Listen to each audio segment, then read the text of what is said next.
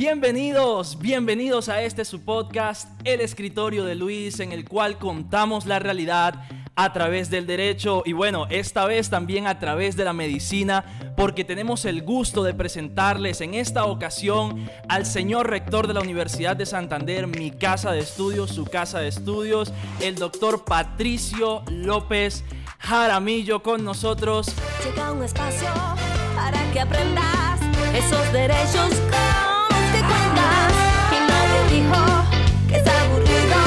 Yo creo que te divertirá. El escritorio de Luis. Con Luis Sandoval. Bienvenido, señor rector, ¿cómo está?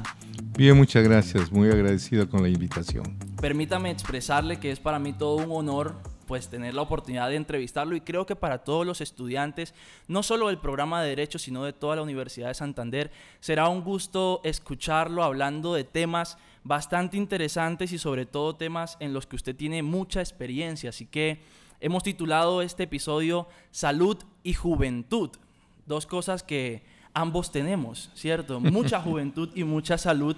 eh, hay en esta entrevista, ¿no? Sí, mi juventud no se traduce en términos de años, sino en términos de actitud. Me Así siento lo suficientemente joven como para haber aceptado el dirigir los destinos de esta prestigiosa institución a los 70 años. Claro que sí, y creo que lo ha hecho bastante bien en estos momentos. Pues han habido muchos reconocimientos por parte de la universidad a su persona, a su figura, y creo que es pertinente comenzar a hablar de este tema desde un marco legal y expandiéndolo a un tema de salud pública. Hay una ley que mencionamos mucho los abogados, que es la ley 100 del año 93, muy famosa y muy amada o detestada por algunos sectores políticos porque han manifestado algunos desacuerdos con estas políticas de salud pública, sobre todo en lo que respecta al servicio brindado por las EPS. Y recientemente ha sucedido que se han planteado ciertas reformas a la salud por parte del gobierno nacional que pretenden acabar con las EPS. Entonces me gustaría en primer lugar preguntarle qué opina usted sobre las propuestas más recientes que se han hecho de la reforma a la salud. ¿Cree usted que las EPS deberían desaparecer? Bueno, muchas gracias. Lo primero que debe quedar absolutamente claro es que la salud es un derecho de todos los colombianos y es un derecho consagrado por la Constitución. Así que el Estado tiene la obligación de garantizar ese derecho a absolutamente todos los colombianos. Así es. Luego, hay diferentes sistemas de salud que se enfocan dependiendo de las políticas de cada uno de los diferentes estados. En Colombia, el resultado de la seguridad social ampliada, es decir, de que el, Estado asuma para sí toda la responsabilidad sobre la salud, hombre, y hablamos de la salud, no de la enfermedad, Claro. estamos hablando de la salud, eh, tuvo sus inconvenientes fundamentalmente por un problema que desafortunadamente es crónico en muchas áreas, como es el problema del mal uso de los recursos, como es el problema de la corrupción. De frente a esto hubo un cambio, precisamente la creación de diferentes aseguradoras que de alguna manera permitieron, sin lugar a duda, una mejoría de la salud en Colombia con evidencias demostrables. Claro. Es decir, aumentó la expectativa de vida, mejoró la cobertura de salud. Desafortunadamente todavía se mantienen enormes inequidades en la prestación de los servicios de salud.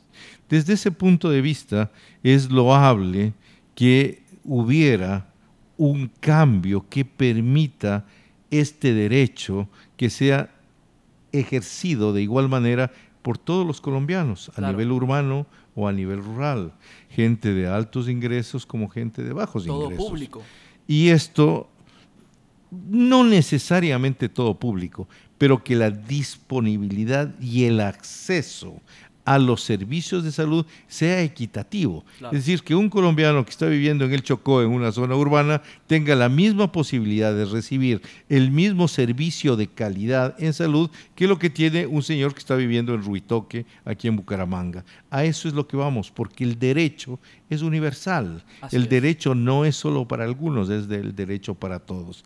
Desde ese punto de vista, cualquier cambio que fuera a mejorar la equidad en la disponibilidad y en el acceso a la salud es bienvenido. Claro, así es. Me parece muy acertado lo que está planteando. Sobre todo porque por este tema de la corrupción en Colombia se ha hecho muy famoso el dicho que la salud es un negocio más. Y hay personas que no confían en nuestro sistema de salud, que no confían en las EPS, que no tienen fe en este sistema de salud. ¿Qué opina usted de esto? Que no es solo un dicho, que ha sido realmente un problema tanto para la educación como para la salud, el hecho que se han convertido en sistemas financieros y no en sistemas que garanticen el derecho a la salud o a la educación. Claro. Entonces vemos que efectivamente el momento en que la salud se convierte en una mercancía que tiene valor, se va gestando entonces inequidades entre quienes tienen acceso a servicios de salud de calidad y aquellos que no. Por consiguiente, este es un concepto, efectivamente, el de cambiar aquello de sistema financiero para sistema de salud, donde se garantice, insisto, el derecho a la salud. Y ojo, que el derecho a la salud no es solo un problema de recuperación de la salud, es fundamentalmente un sistema que garantice la pronta instauración de lo que llamamos ahora una medicina personalizada basada precisamente en la predicción.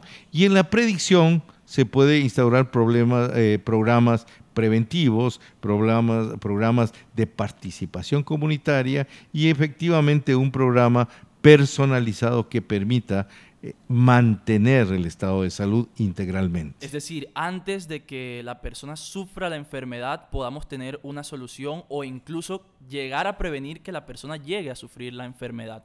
Me parece fundamental y aquí quiero comenzar a tocar un tema que tiene que ver con seguridad alimentaria. Me parece que todo esto que estamos hablando se resume también en el tema de nutrición, en el tema de acceso a los recursos que se tienen no solamente en materia de salud, sino en tema de alimentos. Me parece fundamental que hablemos sobre cómo el derecho podría contribuir a que la seguridad alimentaria sea una realidad en Colombia. Sí, muchas gracias. Déjeme solo terminar la pregunta que quedó inconclusa con relación a las EPS, Sí, sí, claro. porque no quiero aparecer como que no quiero responder preguntas. No, no, no. Cierto. Eh, ¿Cuál fue uno de los vicios del sistema? Si bien las EPS han contribuido efectivamente a mejorar el acceso y la cobertura, esta fue de forma inequitativa.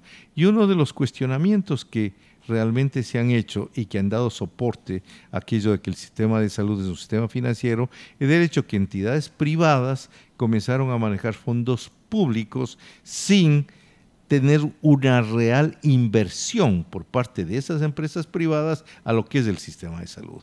Se cometieron un mundo de irregularidades, también el, pro- el proceso de corrupción estuvo ahí, los malos negociados, todas las denuncias que se hicieron están ahí, lo que demanda efectivamente que independientemente de que esto sea manejado por el sector privado o sea manejado por el sector público, lo que necesitamos es mejorar los valores que aquí a través de nuestros diferentes programas y de nuestros diferentes profesores en la UDES intentamos instaurar no solo una formación técnico-científica de alta calidad, sino sobre todo valores humanos irrenunciables, entre los cuales se encuentra la honestidad. Claro, y esto tiene repercusiones en la seguridad alimentaria como lo, como lo veníamos hablando. Retomando el tema que usted me plantea de seguridad alimentaria, desde el inicio de mi gestión hace ya un año y medio, ¿cierto? Se planteó que en países como Colombia, como los países latinoamericanos en general, con limitados recursos, lo que uno tiene que hacer es priorizar aquellos temas que han de ser resueltos. Entre esos, en Colombia ciertamente no es posible que un país que presenta todos los nichos ecológicos, que tiene todo un potencial, una cultura y una vocación por la agricultura, por la ganadería, por la producción de alimentos, tengamos 5 millones de niños desnutridos, tengamos que el 30% de los adultos se van a acostar con hambre. Increíble. Eso no es posible en un país con estas condiciones. Entonces lo que hay que intentar de forma global, porque el proceso de seguridad alimentaria envuelve a los hacedores de leyes, a ustedes, a los abogados, que tienen que hacer las leyes apropiadas para garantizar. De igual manera, como hablamos de la salud, hablamos de la alimentación, que todos los colombianos tengan acceso a una alimentación de calidad y que les permita desarrollar todo el potencial biológico, lo que incluye no solo la parte física, sino también mental, comportamental, para tener ciudadanos útiles que permitan el crecimiento del país. Les recuerdo una sentencia que dice claramente que el hombre es lo que come y lo, y lo que no come, y lo que come o no come viene desde la vida intrauterina. De ahí que nos parece muy interesante la coincidencia que hubiera en este momento con el rutero del actual gobierno que favorece la seguridad alimentaria y de una gestión nuestra con la que venimos trabajando desde hace cerca de 40 años en la propuesta de que efectivamente los problemas grandes epidemiológicos que tenemos ahora, como la diabetes, como la hipertensión, el síndrome metabólico, las enfermedades cardiovasculares, no son sino la respuesta biológica normal a un desarrollo de la sociedad anormal. Tremendo. Entonces cambiamos de un país que tenía cerca del 50% de sus habitantes a nivel rural dedicados a esa vocación agropecuaria, los cambiamos a la ciudad. Y ahora tenemos cerca del 80% de los colombianos a nivel urbano, haciendo actividades diferentes a la producción adecuada de alimentos. Además de eso, se establecieron conductas en términos de política de producción de alimentos que cambiaron grandemente la posibilidad de una buena disponibilidad y acceso a, medicam- a los alimentos. Tremendo, doctor. Creo que ha nutrido pues la conversación con temas bastante exactos y que aclaran muchas dudas frente a estos temas de salud y sobre todo alimentación.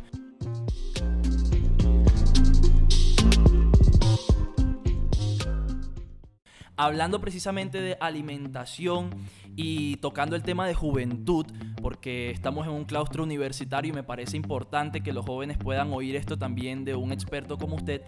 Últimamente he notado que varias personas cercanas, incluso tengo una amiga que es muy joven, que apenas está en tercer, cuarto semestre eh, en esta universidad y lastimosamente hace poco fue diagnosticada con hipertensión. Quería preguntarle precisamente porque entiendo que usted tiene avances, tiene eh, investigaciones premiadas y grandes desarrollos en el tema de hipertensión. Me gustaría de pronto preguntarle por qué hay tantos jóvenes hoy en día sufriendo de hipertensión a pesar de su corta edad.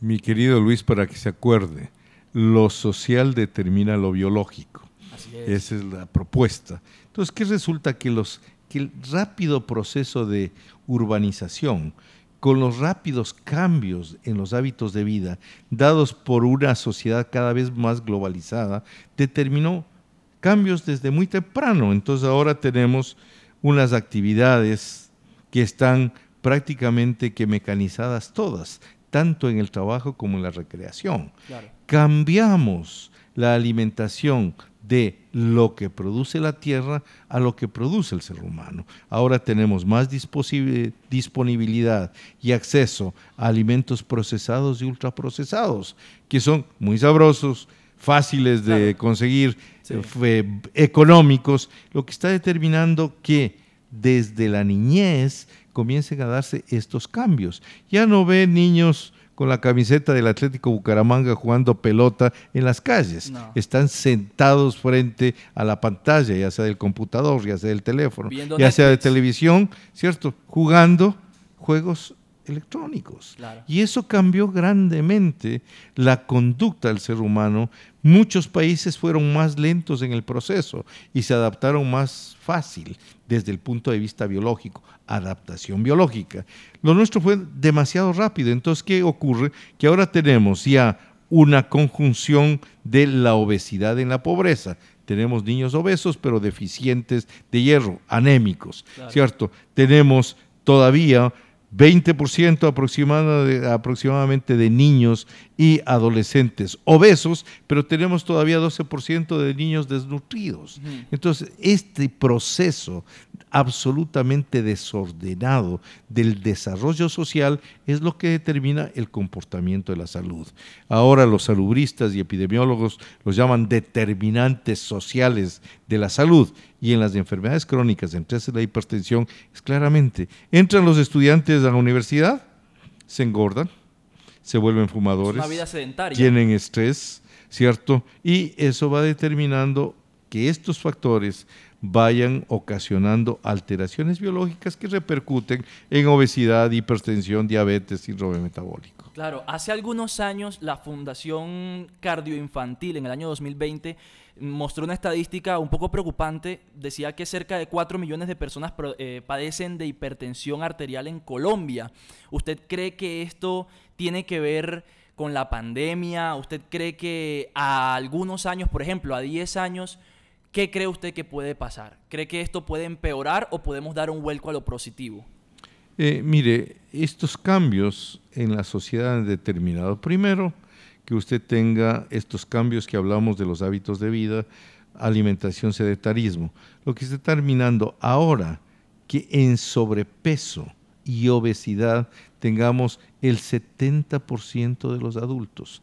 Una buena muestra es del que está hablando, ¿cierto? Venga, usted tiene aquí un señor a los 70 años con sobrepeso, no obesidad, pero 7 de cada 10 colombianos adultos estamos en sobrepeso y obesidad. Esto determina inmediatamente que usted tenga mayor riesgo de hacer hipertensión, mayor riesgo de hacer diabetes, mayor riesgo de tener enfermedades cardiovasculares.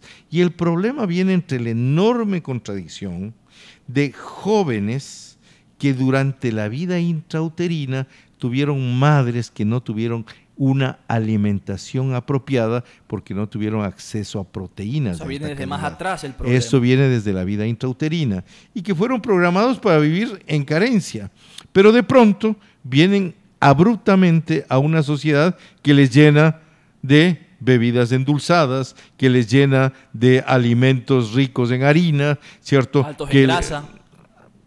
y, la, y, y dependiendo de la grasa, sí, porque les llena de grasa de tipo monoinsaturada y no de la grasa saturada que viene de alimentos naturales como la leche, como los huevos o como El la aguacate. carne. Y eso es así, el aguacate es bueno, ¿cierto? Usted podría tener eso. Entonces viene todo un desajuste que tiene que ser mirado globalmente. Y me encanta que el programa sea enfocado a sus compañeros estudiantes universitarios, porque efectivamente si nosotros tenemos datos en este momento del el estudio Pure que demuestra que el 37% de los adultos mayores de 35 años colombianos tienen hipertensión.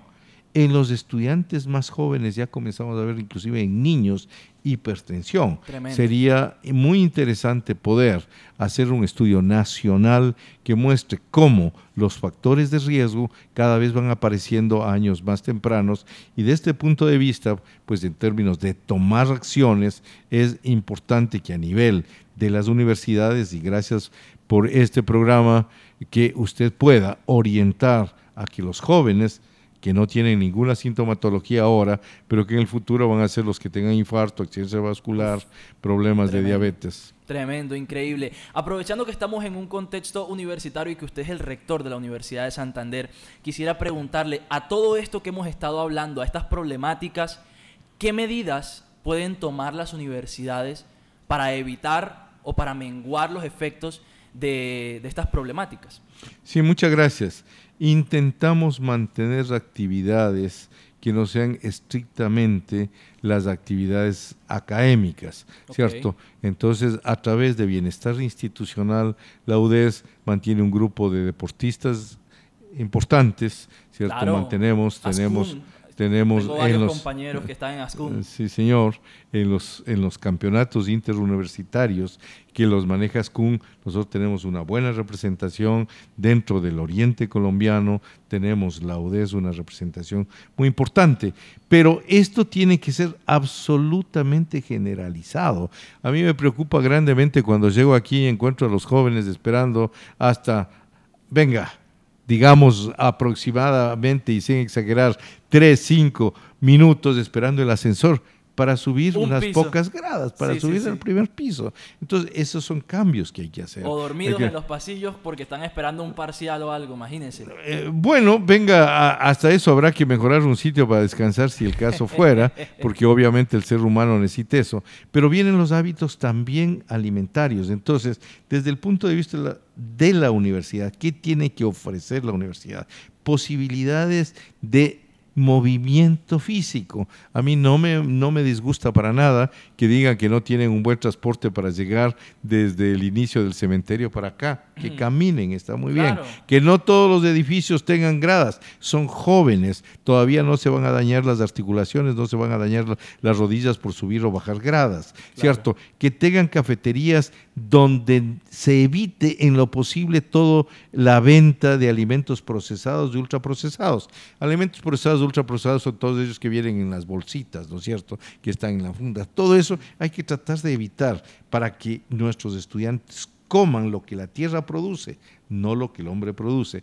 Esas son acciones que, que desde luego hay que hacer y tomar conciencia de eso. Mire, eh, recientemente un grupo grande de nuestros estudiantes de la Facultad de Ciencias Médicas y la Salud están participando de la iniciativa 3M, Mayo, mes de la medición. Y ustedes habrán visto que uh, durante dos noches todos nuestros edificios aparecieron rojos, ¿cierto? Aparecieron rojos iluminados por ser el día del corazón. Entonces queríamos llamar la atención en los jóvenes a tomar conciencia de la necesidad de tener hábitos de vida saludables. Claro, así es. Es muy importante, señor rector, y creo que ha cubierto puntos de gran vitalidad.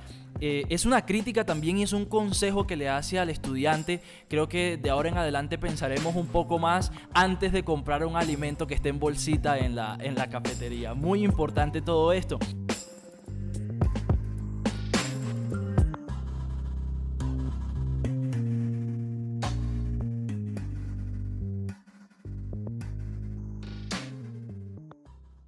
Hablando un tema fundamental y en conexidad con lo que usted mencionaba, no solamente hablamos de hipertensión, sino también de diabetes. Quiero en este momento pues hablar un poco sobre un artículo que estuve leyendo precisamente. Usted participó en este artículo que hablaba sobre el tema de la diabetes. Usted decía que eh, la resistencia a la insulina asociada a la hiperglicemia. Eh, obviamente pues no es el campo en el que yo me desempeñe, pero cuando leí resistencia a la insulina me preocupó mucho porque hasta este momento yo entendía que la forma de tratar la diabetes era con insulina. Entonces, cuando el cuerpo hace resistencia a la insulina, que es ese medicamento necesario, ¿qué se puede hacer? ¿Cuál es la salida? Mm. ¿Por qué se produce la resistencia a la insulina? Porque usted tiene malos hábitos de vida.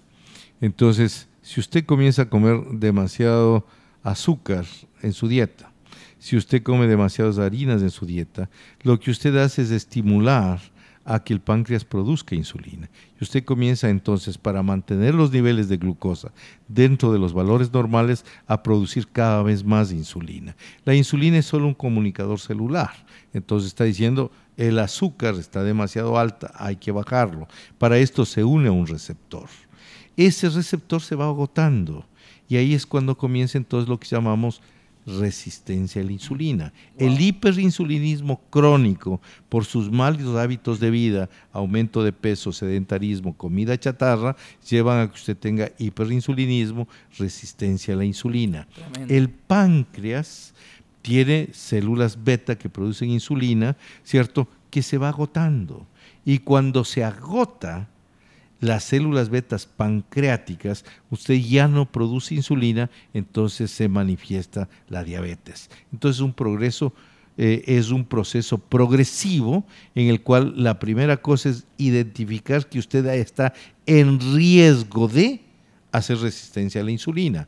Cuando está en riesgo de hacer resistencia a la insulina, usted está en riesgo de hacer resistencia a la insulina por esos malos hábitos que tiene que corregirlo. Estoy ganando de peso, estoy sentado, estoy que comiendo siempre pan y Coca-Cola. Listo. Ahí usted está en alto riesgo. Tiene que cambiar esos hábitos para evitar.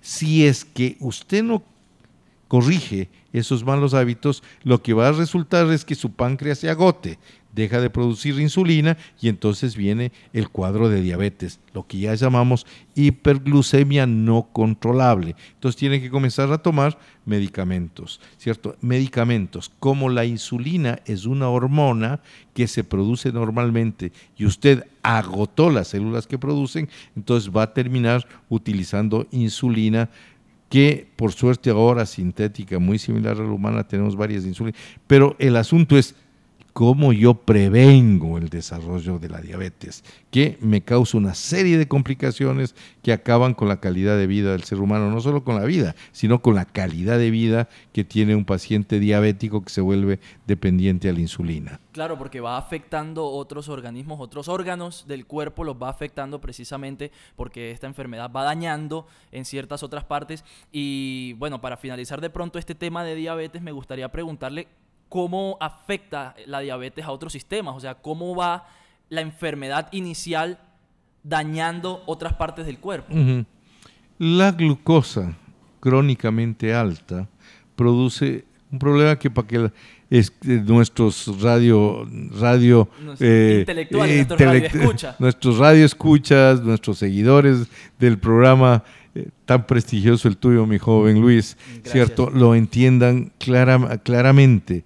Al igual que se dañan los artefactos electrodomésticos o los carros oxidados, el ser humano también se oxida y lo que se daña es por oxidación. Y así como se oxida eh, las puertas, se oxidan las latas delanteras del carro, así, así se oxida el cuerpo. ¿Cuáles son los oxidantes? Que están participando en esto. Fundamentalmente en el caso de diabetes estamos hablando el alto nivel de glucosa que termina oxidando a otros tejidos y va a llevar a complicaciones macrovasculares o microvasculares, es decir, se dañan los vasitos, chiquitos como los vasos grandes. Si se dañan los vasos grandes que llevan la sangre, usted va a tener las complicaciones como infarto de miocardio, accidente cerebrovascular, mayor riesgo, enfermedad vascular periférica. Si dañan los chiquitos, tiene lo que daña tremendamente la calidad de vida del paciente diabético. Usted comienza teniendo desde disfunción eréctil, ¿cierto?, hasta problemas neuropáticos, problemas retinopáticos, se pierde la vista, se altera la función renal, deja de sentir, va a amputación, ¿cierto?, por todo el pie diabético, que es un problema muy serio. ¿Qué hay que hacer? Tener buenos hábitos de vida. Prevenirlo con buenos hábitos, así es. Creo que ha sido el resumen y la conclusión más importante de esta entrevista. No quiero dejar pasar, pues, hablar un poco más de nuestras preguntas de contenido en temas de sociedad. Siento que hemos hablado en temas de hipertensión, en temas de salud, cosas muy fundamentales. No puedo dejar de pensar en que mi abuela me ha dicho casi todo lo que usted me está diciendo porque ella cada vez que me ve comiendo algo que no debo me lo critica. Entonces, bueno, abuela, te mando un saludo. Y para terminar...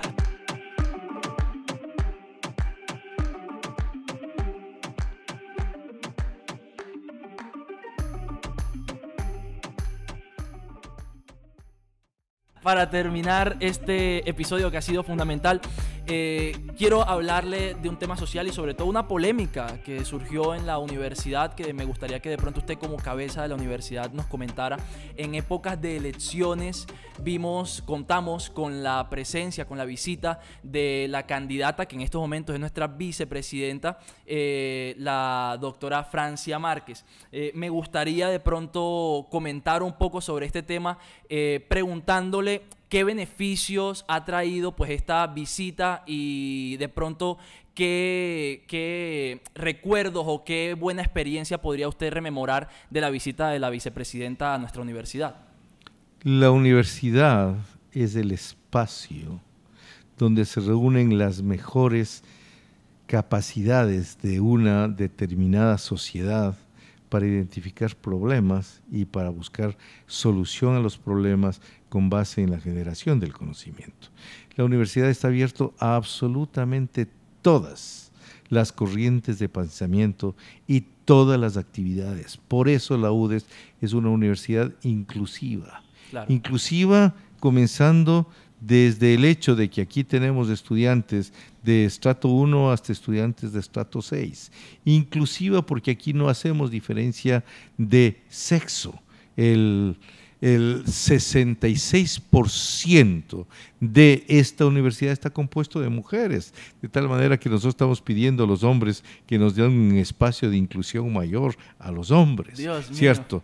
Tenemos eh, una cantidad de estudiantes con algún tipo de limitación, ¿cierto? Tanto física como psicológica, Claro. ¿cierto? No hacemos discriminación de etnia, no hacemos discriminación de raza y tampoco hacemos discriminación política. Así es. Aquí absolutamente todas las corrientes del pensamiento son bienvenidas y precisamente por esa gran apertura que debe tener la universidad es lo que le hace eh, que lleve el nombre de universidad Porque es que es la universal. universalidad a todas las manifestaciones. Así que sí, efectivamente, la actual vicepresidenta estuvo a visitarnos aquí, bienvenida. Nos hubiera gustado que vengan absolutamente todos, ¿cierto? Siempre van a estar abiertas. ¿Qué es lo que mantiene la calidad de la educación? No son los nexos políticos. No son las influencias ni los padrinazgos políticos. Lo que tiene que mantener a la universidad viva son la capacidad de sus integrantes, ¿cierto? Más allá de que se puedan tener o no tener favores. Ahora, está claro que desafortunadamente, por un sistema de educación también financiero, ha dado lugar a una serie de deformidades en términos de la educación. La primera, que solo cerca del 50% de los jóvenes colombianos en capacidad de estudiar la universidad tengan acceso a la universidad. Claro. ¿Cierto? Deformidades, como que el 50% apenas de esos estudiantes que han tenido la oportunidad de llegar a la universidad estén en una universidad pública. ¿Cierto? ¿Y quiénes van a la universidad pública? Pues aquellos que vienen de colegios pagando 1.500 dólares mensuales y que exigen educación gratuita en las Wow. universidades Eso es públicas. una falta de ¿cierto? equidad.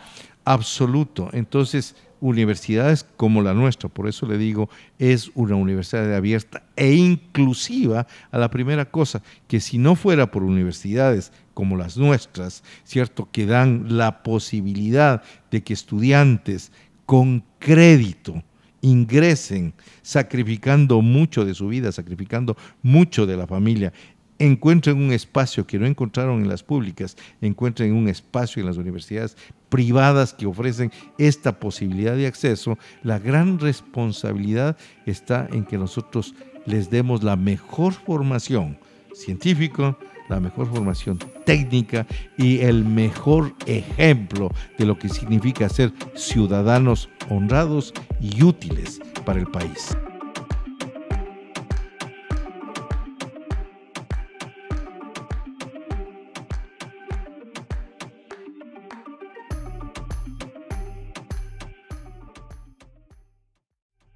Claro, así es. Usted hablaba de calidad, señor rector. Le quería preguntar, luego de lograr la acreditación de alta calidad que tiene la Universidad de Santander, la obtuvo hace poco en todos los programas académicos, me gustaría preguntarle qué sigue, cuáles son los desafíos que tiene la universidad luego de lograr la acreditación de alta calidad. El desafío con o sin acreditación de alta calidad está en que usted forme talento humano que sea útil para él mismo, para el talento humano que está formando, para su familia y para la sociedad. Dentro de ese que es el objetivo fundamental de la universidad, formar talento humano de calidad, formar talento humano que sea capaz de identificar problemas, emplear metodologías para encontrar soluciones, por la capacidad de que estos conocimientos sean apropiados socialmente para resolver los problemas. Dentro de eso están reglas que se establecen para garantizar que las universidades cumplan con ese papel. Y dentro de eso está la acreditación, para lo cual se hace una serie de valoraciones por parte de los organismos regulatorios, en este caso el Ministerio de Educación. Los cumplimos, ahí está, somos una universidad acreditada de alta calidad por un periodo eh, fijo de cuatro años, vamos a ir después para la segunda acreditación y eso estamos haciendo. Pero lo fundamental es el proceso de autoevaluación que la universidad tiene que hacerse. Es el proceso de decir, efectivamente, yo voy a encontrar mis indicadores, más allá de los indicadores que me da un proceso de acreditación, que me da el Ministerio de Educación, yo tengo que tener mis propios indicadores que vayan fundamentalmente a responderme si lo que yo estoy haciendo en investigación, si lo que yo estoy haciendo en extensión y lo que estoy haciendo en términos de formación de talento humano está siendo útil para el país. Ser autocríticos, muy importante eh, doctor. Y bueno, para finalizar, porque lastimosamente se nos está terminando el tiempo y esta entrevista ha sido muy, muy interesante, quiero terminar con nuestras preguntas de sí y no. Hemos terminado las preguntas de contenido. Nuestras preguntas de sí y no son muy sencillas. Usted tiene un minuto para responderlas, no tiene que explicarme por qué, no tiene que decirme más nada, simplemente son preguntas abiertas de sí y no. La primera pregunta es, ¿conoce usted Meme Sudés? Sí. Sí conoce Meme Sudés. ¿Le gusta la carranga? No. No le gusta la carranga. ¿Y se lanzaría usted a política? Considero, venga, esto permítame explicar, considero Sí, que sí. sí. desafortunadamente está tan desprestigiada la política que la gente buena no quiere entrar y lo que los buenos tenemos que hacer es entrar en, en el quehacer político como una vocación de servicio. Ok. ¿Ha leído más de 100 libros en su vida? Sí. ¿Más de 150? Venga, si usted mezcla los académicos, sí. Sí. ¿Y le gustó estar en el escritorio de Luis? Pues me encantó hablar con Luis y estar en el escritorio de Luis, desde luego. Espero que esto sea de orientación para toda la comunidad universitaria y también para la extrauniversitaria. Maravilloso, señor rector. Muchísimas gracias por su participación. Hemos tenido una entrevista fenomenal. Quiero agradecerle, pues a nombre de todos los estudiantes y a nombre propio. También decirle que las puertas del escritorio siempre están disponibles para que usted participe y reiterarle que es usted una persona que admiramos todos y ojalá que esta entrevista sirva para que todos podamos conocer al rector de la Universidad de Santander. Quiero darle las gracias también a nuestros intelectuales que han estado conectados en este episodio, en este episodio número 17 que ha estado muy chévere, muy interesante. Gracias a todos. Recuerden que pueden suscribirse, pueden comentar, pueden darle like a este video y compartirlo con todos sus amigos. Nosotros nos despedimos desde la Universidad de Santander. Para todos ustedes intelectuales, un fuerte abrazo. Esto fue El escritorio de Luis. Sandoval. Chao, chao, chao, chao, chao.